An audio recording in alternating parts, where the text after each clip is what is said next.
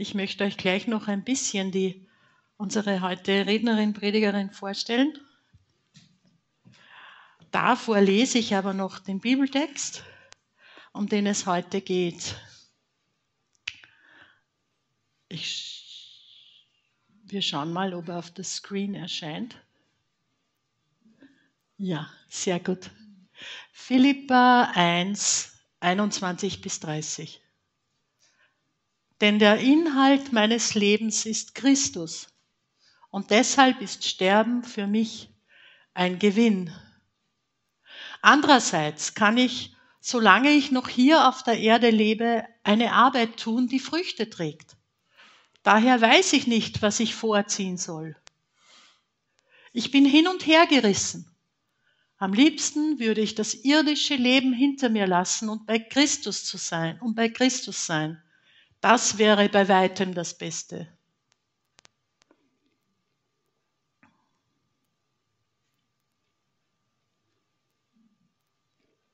Gut, ich lese aus der anderen Übersetzung weiter.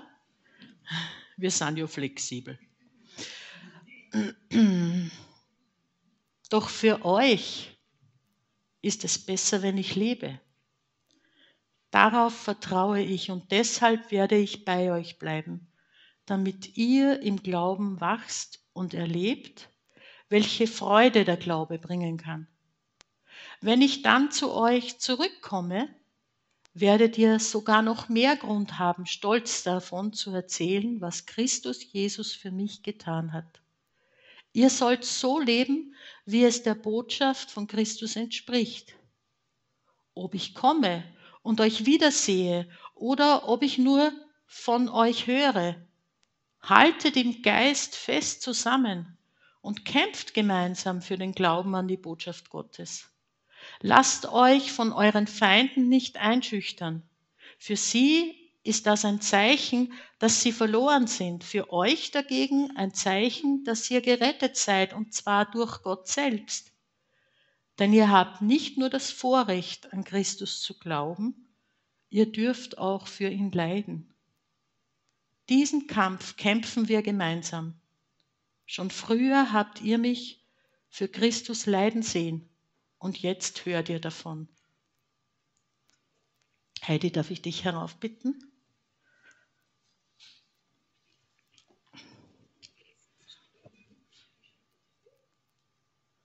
Ich. Hört man nicht? Nee. Ich kenne dich schon recht lange. Wir haben jetzt lang nichts miteinander zu tun gehabt, aber ihr seht schon, wir sind voll gestylt, ohne es auszumachen.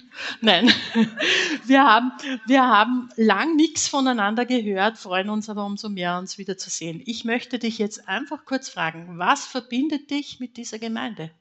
Mit dieser Gemeinde nichts. Okay. Nein, gar nicht. Das stimmt nicht. Eigentlich, ich war von 1980 bis 1994 war ich in der Tuga. Also in diesen Räumlichkeiten hier bin ich heute das erste Mal. Aber mich verbindet mit sehr vielen lieben Menschen äh, der Glaube. Und das ist eigentlich der beste Kit, äh, den es überhaupt gibt, würde ich sagen. Mhm. Wir freuen uns, dass wir dich heute hier haben äh, und auch deinen Mann. Herzlich willkommen. Schön, dass ihr uns äh, dient heute. Und es ist so schön, dass wir uns auch über die Gemeinden hinweg einfach ergänzen und ja, ermutigen können. Ich möchte noch fragen, was du sonst so machst. Was mache ich sonst noch? Aus, wenn du nicht gerade predigst. Vielleicht tust du es daheim, ja, weiß ich nicht. Aber Ganz mache ich das? Nein, ich, ich denke nicht. Ich bin jetzt seit zwei Jahren in Pension und war vorher bei einer Pharmafirma. Ähm, mein Berufstitel äh, war HR Business Partner, das heißt, ich war, was Personalfragen betraf, für verschiedene Abteilungen dieses Unternehmens zuständig. Ja, was mache ich sonst noch? Ich bin im Vorstand von einem Verein, der mir sehr am Herzen liegt, den ihr vielleicht kennt, Herzwerk, der vor fast 18 Jahren jetzt gegründet wurde Und da darf ich gleich einmal auch einen Tipp weitergeben, wenn ihr tatsächlich eine gute Predigerin hören wollt, die einfach verliebt ist in unserem Herrn. Das ist eine Aussteigerin, die Jesus angenommen hat und die einfach glüht für ihn. Also ich mache jetzt Werbung ohne Einschaltung. Ja, also Herzwerk ist mir sehr am Herzen und letztlich, ich denke, was mir immer am Herzen lag, war Evangelisation, aber auf eine unaufdringliche Art.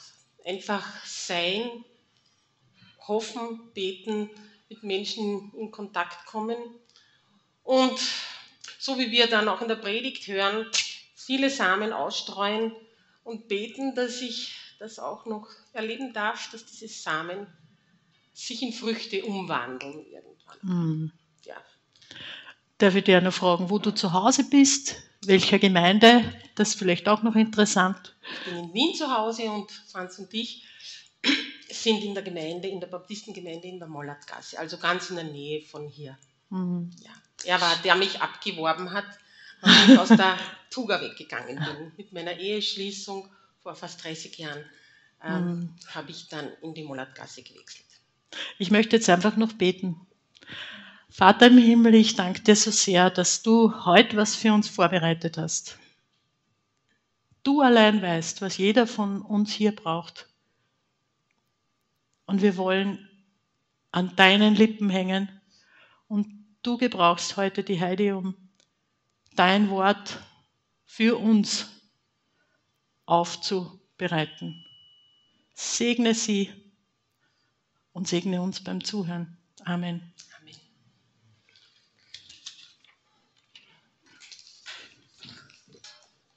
Franz hat gesagt, ich soll frei reden. Das tue ich euch nicht an. Weil ähm, sonst würde ich mich vielleicht verzetteln. Also seid gnädig mit mir. Ich kann lesen und ich werde meine Predigt hoffentlich nicht so lesen, dass ihr es zu stark merkt. Ja, ich sag, ich finde, ihr habt eine tolle Wahl getroffen mit dem Philipperbrief, dass ihr den gemeinsam durchgehen wollt. Ich habe den Eindruck, bei Philippa ist es so, dass eine Perikope ergreifender ist als die, an, als die andere. Ja, wir widmen uns den äh, Abschnitt aus Philippa 1, 21 bis 30. Ich werde nicht Vers für Vers durchgehen. Ich habe es für mich so verstanden, diesen Abschnitt, den will ich mit verschiedenen Schwerpunkten eben beleuchten und auf die werde ich eingehen. Frage zuerst einmal. Könnt ihr euch erinnern, was wahrscheinlich euer erster Bibelvers war, den ihr jemals gelesen habt oder gehört habt und wann das war und wo das war? Wisst ihr das noch? Hm. Ich weiß es noch. Und zwar, ich bin in Mistelbach geboren. Würdest du das bitte zeigen? Ja, ich bin in Mistelbach geboren. Ihr seht hier hinten die Kirche. Und wenn ich von zu Hause in den Kindergarten oder in die Schule gehen musste, musste ich immer durch den Friedhof durchgehen. Und in der Mitte des Friedhofs stand eben dieses Kreuz. Jetzt von hinten und jetzt von der anderen Seite. Und als ich ein kleines Mädchen war und gerade zu lesen begonnen habe, habe ich natürlich alles gelesen, was ich so unterwegs äh, an Schriftzeichen gefunden habe. Und ich bin immer hier vorbeigegangen und es war kurz zu lesen. Vielleicht gibst du die, das ein bisschen näher. Und was stand dort? Ich habe mir eingeprägt, es stand dort, Christus ist mein Leben und Sterben mein Gewinn. Pill.1.21. So habe ich es gelesen und ich wusste lange Zeit nicht, was ist Pill.1.21. Und niemand hat es mir erklärt, also ist das, bis ich tatsächlich gläubig wurde und angefangen habe, die Bibel zu lesen, war das immer Pill. Dass das was mit der Bibel zu tun hatte, wusste ich nicht. Heute geht es unter anderem um diesen zentralen Vers, Philippa, mittlerweile weiß ich es, Philippa 1, 21. Christus ist mein Leben und Sterben mein Gewinn. Ja, wir haben einen Schreiber vor uns, den guten Paulus. Ja, stellt euch vor, ein gemütliches Feuer prasselt im Kamin, der Bauch ist angenehm gesättigt von einem leckeren Essen, beruhigende Musik ist im Hintergrund.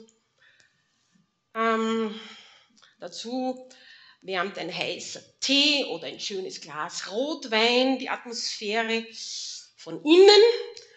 In dieser ungestressten Umgebung sammelt und ordnet man leicht die Gedanken, um über die Geschehnisse der letzten Zeit äh, nachzudenken und teilt sie dann in einem Brief lieben Menschen mit. Hm? Schön, oder? Aber bei Paulus war es nicht so. Er sitzt wieder mal im Gefängnis, nicht weil er gestohlen, gemordet oder betrogen hätte. Nein, sein großes Verbrechen besteht darin, dass er das Evangelium von Jesus Christus predigt. Durch diese Predigt von Paulus werden Menschen neu und heil. Somit lassen sie sich nicht mehr von anderen Leuten wie eine Sache behandeln. Denn sie wissen nun, wer sie sind, nämlich begnadete, geliebte, gerettete Kinder Gottes. Und beim Schreiben geht es Paulus gar nicht so sehr um Paulus, sondern um Jesus. Er selbst sieht sein eigenes Leben völlig in Jesus aufgegangen. Durch ihn soll, nämlich Paulus, soll die Größe Christi für alle sichtbar werden. Er predigte. Schweigen war für Paulus keine Option. Das Evangelium zu verbreiten stand über allem, auch über seine Gesundheit, ja über sein ganzes Leben. Vielleicht haben manche zu Paulus gesagt, sag einmal Paulus, warum bist du nur so stur? Du musst ja nicht überall alle Leute mit deinem Evangelium segieren. Du merkst doch, dass sie sich über das von dir Gesagte ärgern. Lass sie doch glauben, was sie wollen. Du musst dich nicht mit allen Andersgläubigen anlegen. So falsch werden diese wohl auch nicht sein, oder? Schließlich kamen sie bisher auch ohne dieses dein Evangelium aus. Kommen euch solche Kommentare bekannt vor? In etwas abgewandelter Form kenne ich diese Kommentare. Aber wer stößt sich denn überhaupt an Paulus? Es stören sich offenbar viele Menschen am Evangelium so sehr, dass sie den Verkündiger unbedingt von der Bildfläche verschwinden sehen wollen. Lässt Paulus sich davon einschüchtern? Wie reagiert er? Mit Angst? Mit Flucht? Oder schweigt Paulus ab sofort? Oder sagt und tut er ab jetzt, was seine Widersacher wollen? Paulus, der große Paulus, ist ein Mensch wie du und ich. Sein Körper zeigt die Erfahrungen, die er mit nicht wohlmeinenden Menschen hatte. Er trägt unzählige Narben von Schlägen, Peitschenhieben, die ihm bereits etliche Male zugefügt wurden, wo man mit 39 wuchtigen Hieben auf ihn einschlug. Sein Körper spiegelt wider, was Menschen einem anderen antun, um zu verhindern, dass das Evangelium gepredigt wird und Menschen mit Gott konfrontiert werden. Paulus kennt Gewalt. Er weiß, wie es sich anfühlt am Körper, an seinem eigenen Körper. Aber seine Seele lässt sich von seinen Widersachern nicht überwältigen. Seine Seele zieht sich nicht in sich selbst zurück. Sie verfällt nicht traumatisierend, zitternd in ein Schweigen. Seine Seele bleibt stark. Somit können seine Gegner sich nur seines Körpers bedienen. Daher ziehen sie seinen Körper heran, den man Schmerzen zufügen kann und der gequält und gefoltert werden kann. Diese Methode haben sie bei so vielen Menschen erfolgreich angewandt. Also werden sie es doch wohl schaffen, auch diesen Paulus noch zurechtzubiegen, dachten sie. Was sie jedoch nicht verstehen, dass Paulus erfüllt ist von der Liebe zu Jesus und zu dessen Auftrag. Gerne würde er diesen geschundenen Körper hinter sich lassen und bei seinem geliebten Herrn sein. Er ist bereit zu sterben. Doch das Evangelium an Menschen weiterzugeben steht über all seinen eigenen Bedürfnissen. Er weiß, dass er die guten Samen der guten Nachricht hat. Und die gehören ausgestreut. In der Gemeinde in Philippi darf er auch dort gläubig gewordenen die geistliche Frucht seiner Aussaat sehen. Toll. Ah ja, der ist durch mich gläubig geworden. Ja, und die auch. Ja, Christi, du auch, gell? Und so weiter. Wie schön ist das? Das war eine Freude für Paulus. Er hat die Zuversicht, dass er auch diesmal um der Gläubigen willen denen er in ihrem geistlichen Wachstum eine Hilfe sein will, dass er nicht getötet werden wird, sondern noch eine Zeit lang weiterleben wird. Sein Glaube ist nicht ein strenges, ernstes Durchbeißen. Nein, sein Glaube drückt sich in einer immer tiefer werdenden Freude aus. Und diese übertrifft selbst die grauslichste Behandlung seiner Peiniger. In dieser Tradition des Paulus gibt es auch in Österreich viele Geschwister. Einem wurde in Wien sogar äh, in unserem Jahrhundert eine Tafel gewidmet. Es ist Balthasar Hubmeier. Er wurde verbrannt, seine Frau ertränkt. Ich habe hier die Tafel, die beim Stubentor angebracht wurde und an ihn erinnern soll. Beide wussten, was ihnen blühen würde, wenn sie an ihrem Jesus-Glauben festhalten. Sie wagten es, an ihrem Herrn, ihrem Glauben festzuhalten. Sie brannten, leider im wahrsten Sinn, schließlich für ihren Glauben. Und auch heute, 2024, hören wir von Menschen, die aufgrund ihrer Liebe zu Jesus Verfolgung bis zur Tötung erleiden. Laut aktuellem Bericht von Open Doors gehen wir von ca. 360 Millionen Menschen aus, die weltweit unter unterschiedlich starker Bedrückung leiden. Warum? Weil sie am Evangelium festhalten und diese gute Nachricht mit anderen teilen. Der Inhalt meines Lebens ist Christus. Und deshalb ist Sterben für mich ein Gewinn. Worte von Paulus. Frage an euch. Worin besteht der Inhalt deines Lebens? Was würden wohl die meisten Menschen darauf antworten? Oft erfahren wir bei Begräbnissen, was angeblich das Leben der Verstorbenen ausmachte. Da gibt es Sätze wie, sein Leben war Fußball, Musik, Literatur, Kultur, Reisen oder sie lebte für ihre Familie.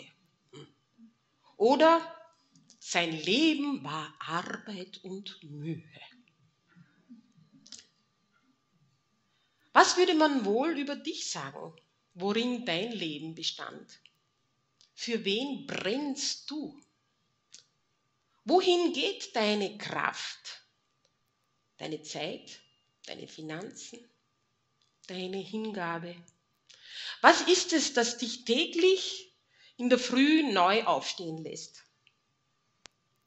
Wir können wissen, es ist gut aufzustehen, weil es zumindest einen Grund dafür gibt, nämlich diesen. Mein Jesus liebt mich und gibt mir eine Aufgabe und ein Ziel. Paulus hat es in diesem markanten Satz ausgedrückt. Christus ist mein Leben. Er erklärt, was oder besser wer ihn begeistert, wofür es sich lohnt, das eigene Leben hinzugeben. Alles andere ist nachrangig. Was ist es wert, alles dafür einzusetzen? Wenn ich nur ein Leben hätte, nur ein einziges, Was wäre es wert, dafür dieses Leben zu geben? Von welcher Kraftquelle müsste ich trinken, um alle Widrigkeiten des Lebens standhalten zu können und dabei auch noch Freude zu erleben? So eine Kostbarkeit wie das eigene Leben behandelt man gut und wirft es nicht so ohne weiteres weg, oder? Und ja, wir haben nur ein Leben. Paulus erinnert sich gut, wie sein Leben ohne Jesus war. Jesus hat ihn aus Verwirrung, Verirrung und Sünde, aus einer kämpferischen Rechthaberei und aus erbarmungslosem Hass auf Andersgläubige heraus geliebt und heraus gerettet. Er war damals ein ruheloser Kämpfer, der für den einen Gott eintrat, ihn aber nicht persönlich kannte.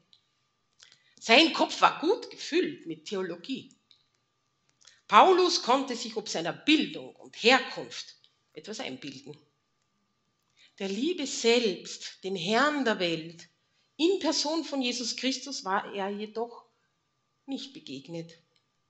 Paulus ließ Stephanus erbarmungslos steinigen. Ihn betrachtete er als Gottes Abtrünnigen. Aber dieser Stephanus konnte bereits in geöffneten Himmel blicken. Solche Gotteserfahrung war Paulus, dem theologisch Gebildeten, jedoch fremd.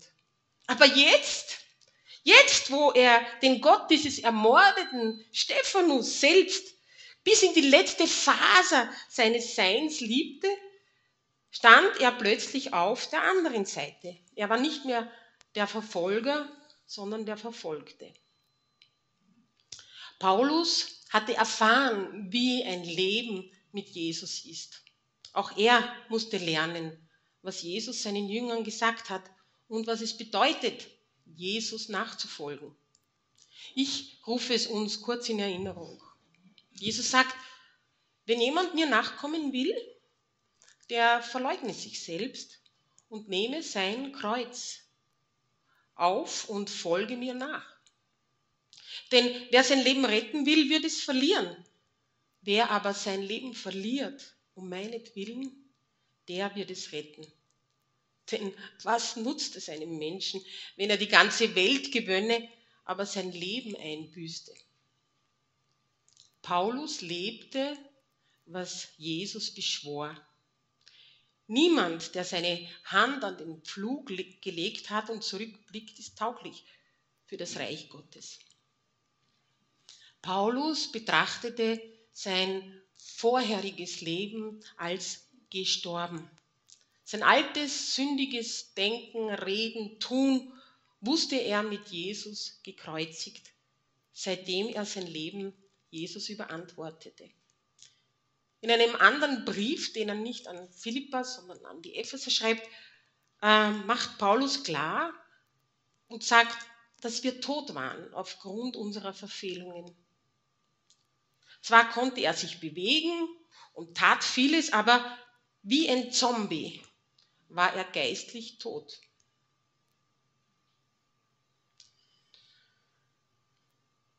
Leben und Tod, das gibt es in geistlicher und körperlicher Hinsicht.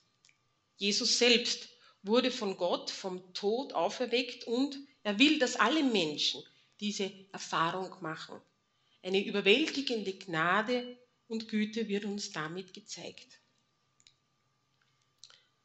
Paulus neues Leben wurde seit der Begegnung mit dem Auferstandenen ein völlig anderes. In der Taufe machte er das symbolisch auch sichtbar.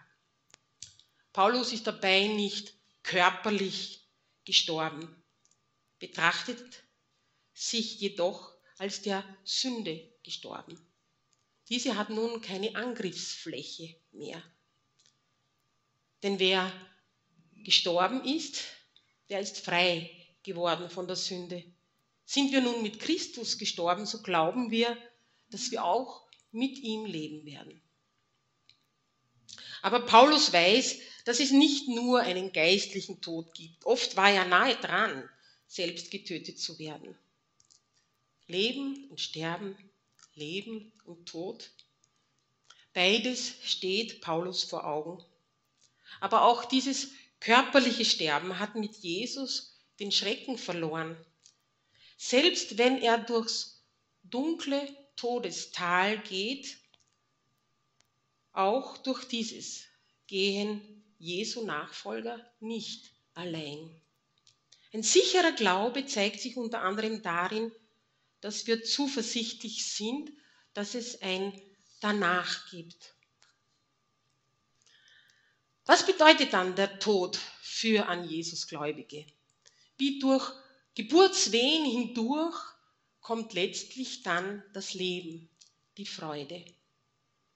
Heute, heute sind wir durch diesen unseren Körper erpressbar, quälbar, folterbar. Wir haben Hunger, Durst, Schmerzen. Und damit kann man uns vielleicht zu Dingen zwingen. Jesus kannte all das und hält damit nicht hinterm Berg. Er kündigte seinen Jüngern klar an, wenn sie mich verfolgen, verfolgt haben, dann werden sie auch euch verfolgen. Wenn sie an meinem Wort festgehalten haben, werden sie auch an eurem Wort festhalten. Das alles werden sie euch um meines Willens antun. Denn sie kennen den nicht, der mich gesandt hat. Wir haben bereits gesehen, wie Paulus, später Balthasar Hubmeier und Millionen von Christen heute an, an ihnen sich das bewahrheitet. Paulus hat eine Perspektive über den Tod hinaus. Daher kann er ihn als Gewinn sehen.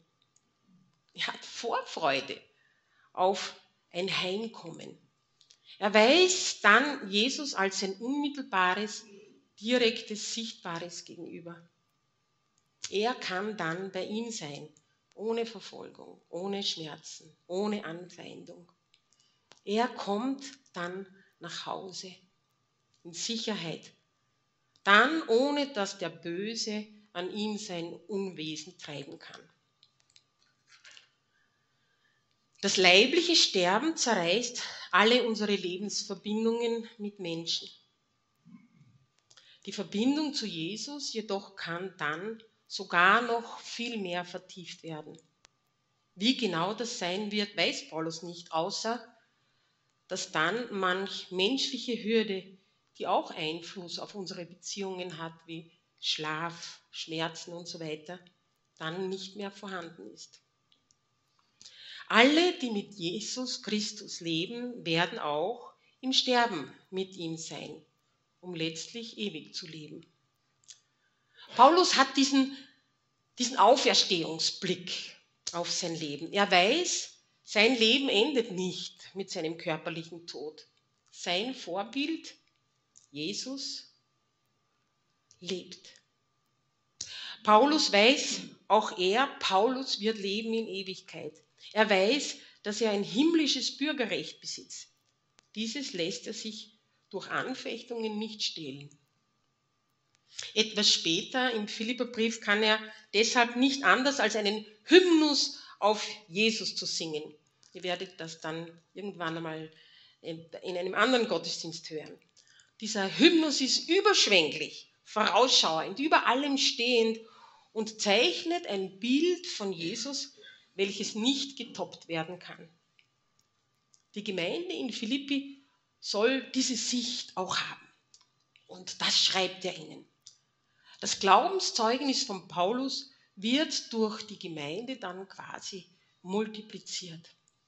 Es ist Paulus klar, dass sein Glaubenszeugnis eventuell auch äh, Folter bedeutet, durch die hindurch er gehen muss, um Jesus zu verherrlichen. Er drückt damit aus, egal was ihr Glaubensgegner mir antut, die Wahrheit Jesus selbst ist, ist untötbar. Auch das leibliche Sterben zerreißt nicht die Beziehung zu Jesus, sondern sie wird ihm noch weiter vertieft. Jetzt aber ist er sich mit Jesus einig. In seinem Sterben danach dass möglichst viele Menschen seinen Herrn kennenlernen und es gesunde, wachsende Gemeinden gibt. Solange es ihm möglich ist, will er sich dafür einsetzen. Aus Liebe zum Leben, zu dem er von sich selber sagen kann, ich bin der Weg, die Wahrheit und das Leben, zahlt es sich aus, viele Unpässlichkeiten auf sich zu nehmen. Für ihn. Ich sah eine Werbung vor kurzem, da stand aus Liebe zum Leben, Darmkrebsvorsorge. Was tut man nicht alles aus Liebe zum Leben? Die Werbung will Achtsamkeit vermitteln, vorbereitet zu sein.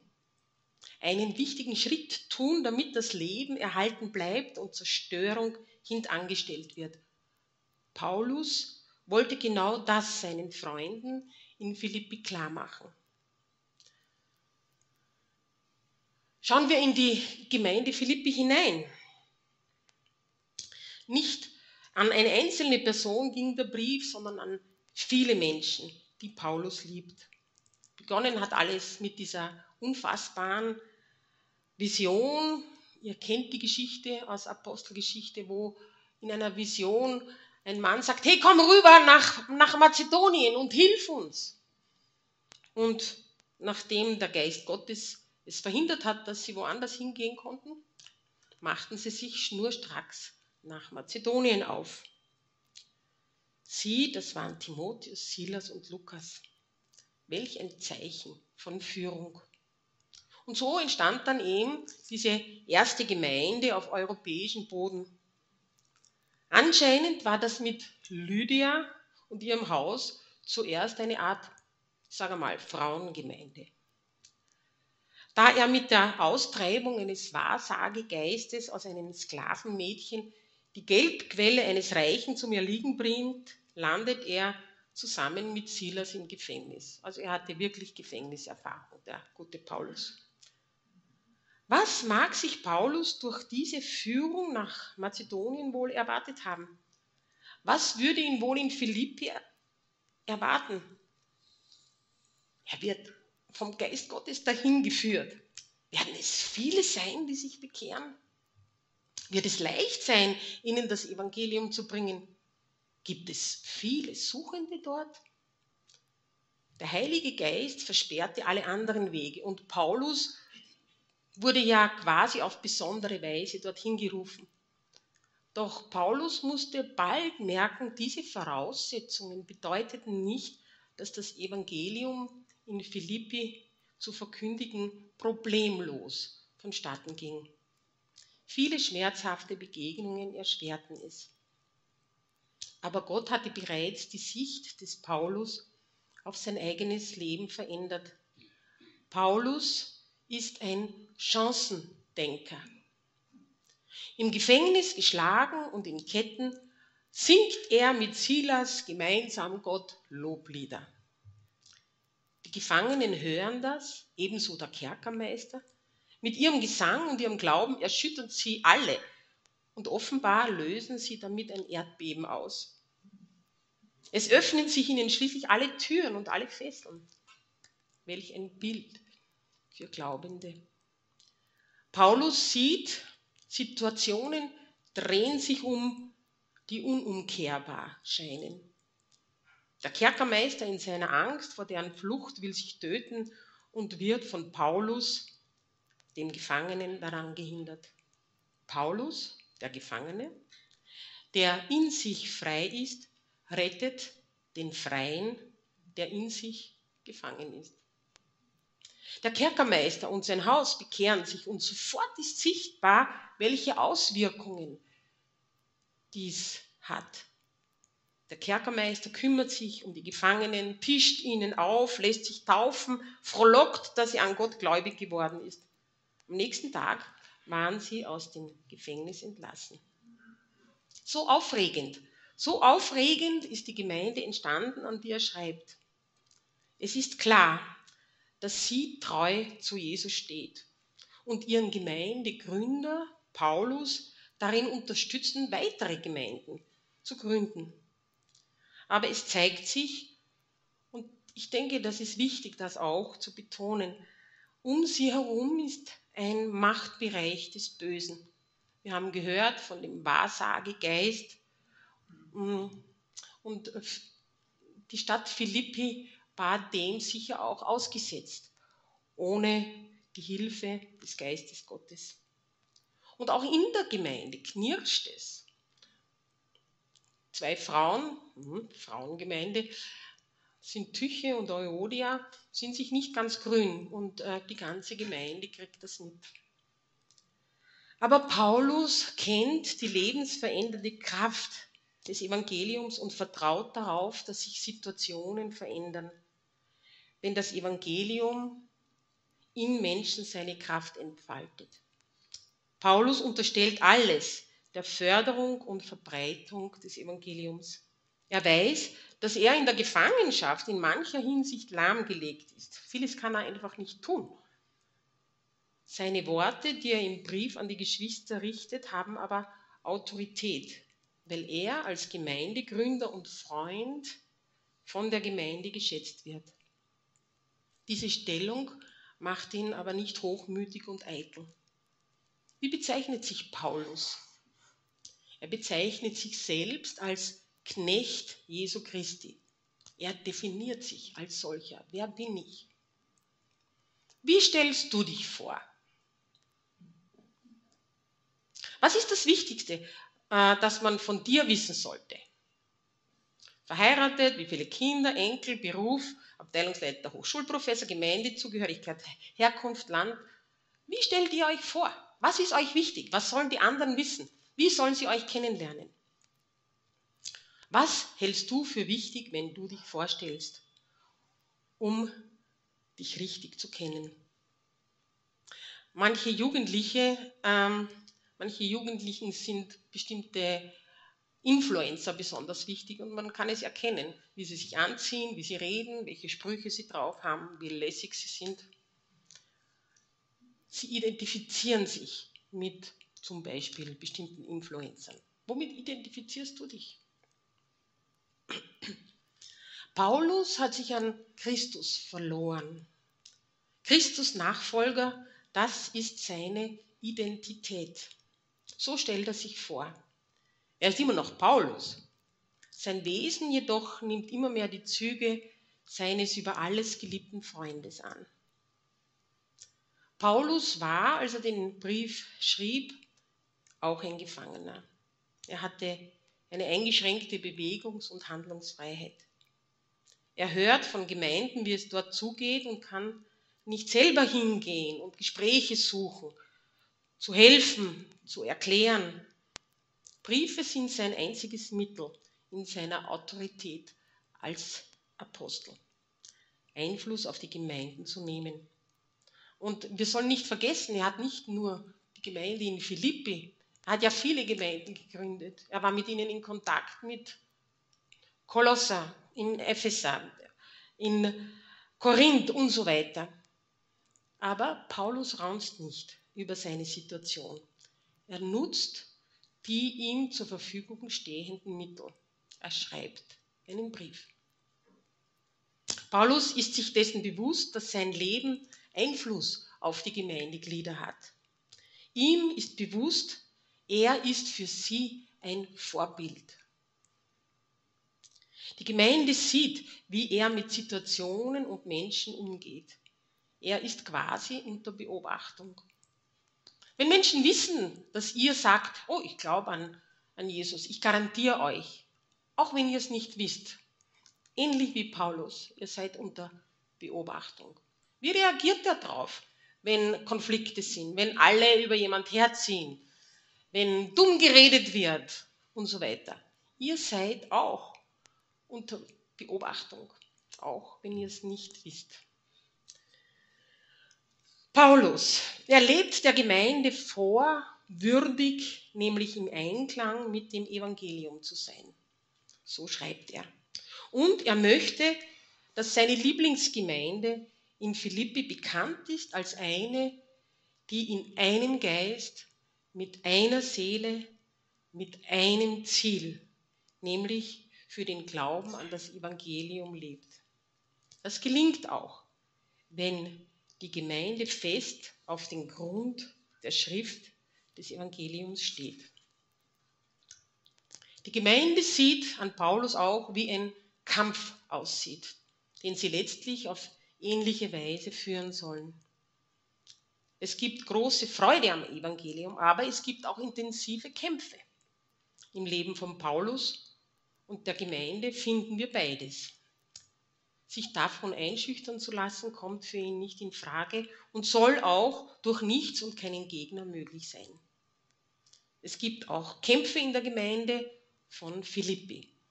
Paulus ist völlig klar, dass Kämpfe letztlich nur in Einheit der Gemeinde gewonnen werden können, wenn alles in dem Geist des Evangeliums stattfindet. Frage an euch. Kämpfen Christen? Also ich sage natürlich. Die Frage ist nur, welche Kämpfe wir austragen. Kämpfen tun wir. Manchmal kämpfen wir einfach, um den Mund zu halten, wenn wir sonst vor lauter Ärger Dinge rauslassen würden, die nicht gut sind. Ist auch ein Kampf. Wofür kämpfen wir? Wie kämpfen wir? Hat Jesus gekämpft? Wie und mit wem?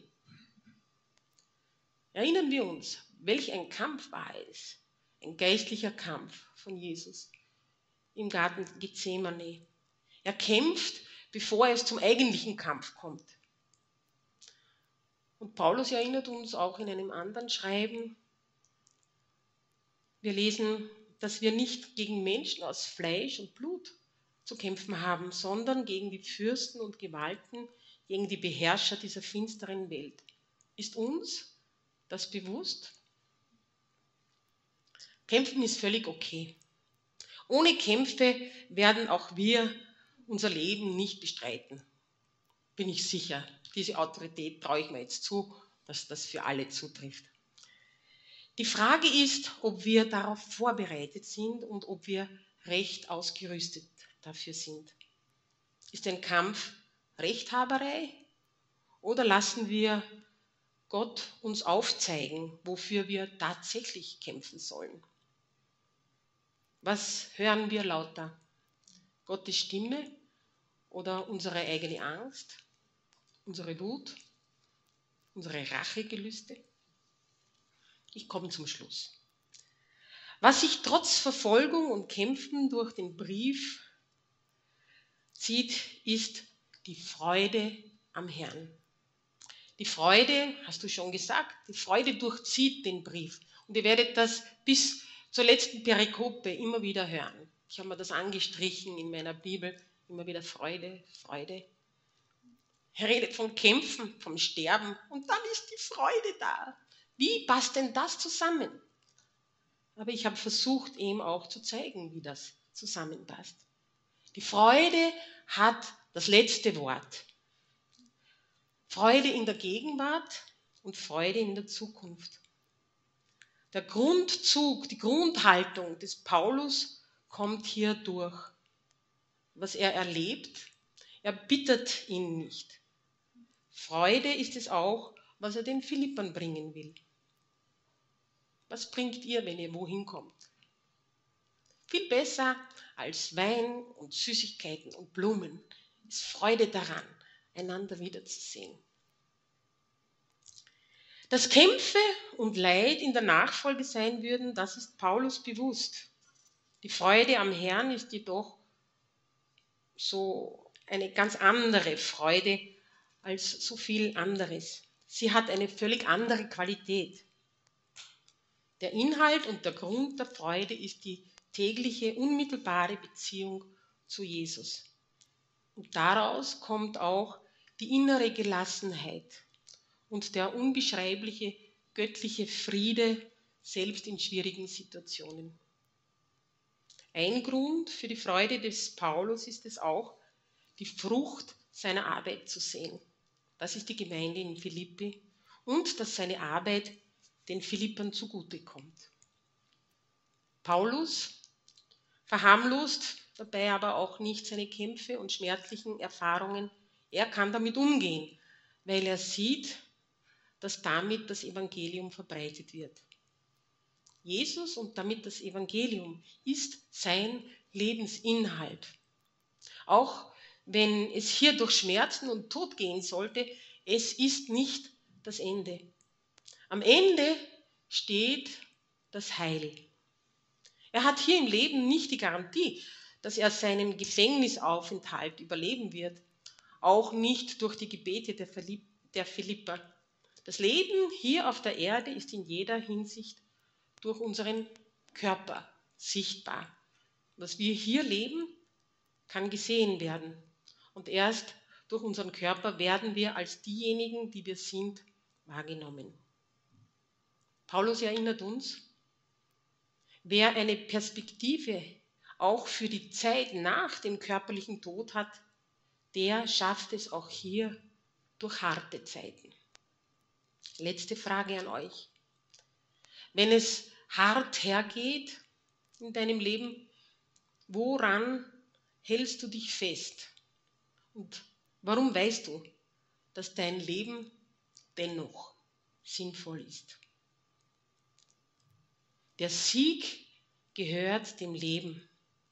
Leben ist für den Glaubenden selbst auch noch da, wo wir für kurze Zeit den Tod vor Augen haben. Lasst es nach dem Vorbild von Paulus unser Ziel sein, Christus unabhängig von Umständen durch dein, durch mein Leben groß zu machen. Auf das du sagen kannst, Christus ist nicht wahr und vielleicht wird es sein. Christus ist mein Leben und Sterben mein Gewinn. Amen.